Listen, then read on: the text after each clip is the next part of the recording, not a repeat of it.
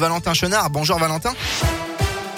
Bonjour Bastien, bonjour à tous. À la une de l'actualité, la pression hospitalière ne faiblit pas. Plus de 2500 personnes atteintes du Covid sont actuellement traitées dans les services de soins critiques selon les chiffres publiés hier par Santé publique France.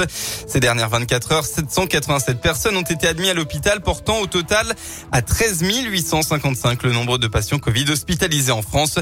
En parallèle, dans un entretien aux Parisiens, le ministre de la Santé Olivier Véran assure que le pays est en train d'atteindre le pic de la cinquième vague. Nous ne nous dirigeons pas vers un confinement, a-t-il confirmé.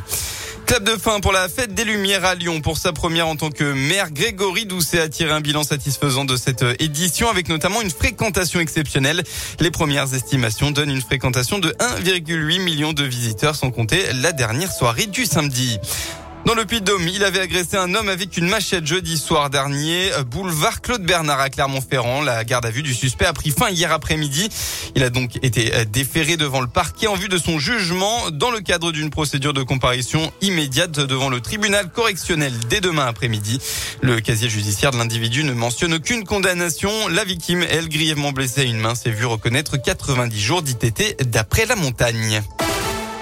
On passe au sport en foot, jour de derby aujourd'hui après une nouvelle défaite des Verts hier soir à Reims 2 à 0. saint a joué la moitié du match en infériorité numérique après un carton rouge de Bouanga. Une autre rencontre est au programme cet après-midi. Un derby entre Saint-Etienne et Lyon chez les jeunes en Coupe Gambardella, l'équivalent de la Coupe de France chez les moins de 19 ans. Ça se jouera à 14h30 à l'Étrat au centre de formation de l'ASSE. Et la rencontre entre les deux voisins et rivaux suscite beaucoup d'intérêt. Jean-Luc Dogon, l'entraîneur de l'ASSE chez les moins de 19 ans.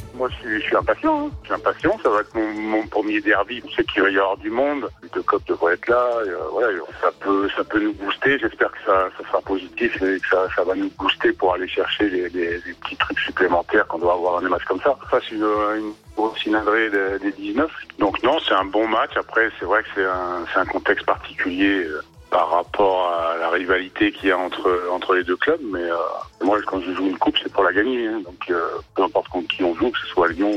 n'importe qui, j'espère qu'on va les battre et puis qu'on ira le plus loin possible. Rappelons que la SSE est tenante du titre. La rencontre sera diffusée sur ASSE TV sur la page YouTube de la FFF à partir de 14h30. Et puis un mot de rugby, c'était la première journée de Champions Cup pour la SM hier dans un froid auvergnat. Les Clermontois affrontaient les Irlandais du Ulster au stade Michelin.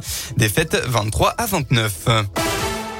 Et enfin la météo en Auvergne-Rhône-Alpes pour votre dimanche. Eh bien c'est un temps majoritairement nuageux qu'on va retrouver dans la région. Malgré tout, des éclaircies devraient faire leur apparition en début d'après-midi et de façon très localisée. Côté Mercure, eh bien euh, vous aurez au maximum de votre journée entre 4 et 7 degrés.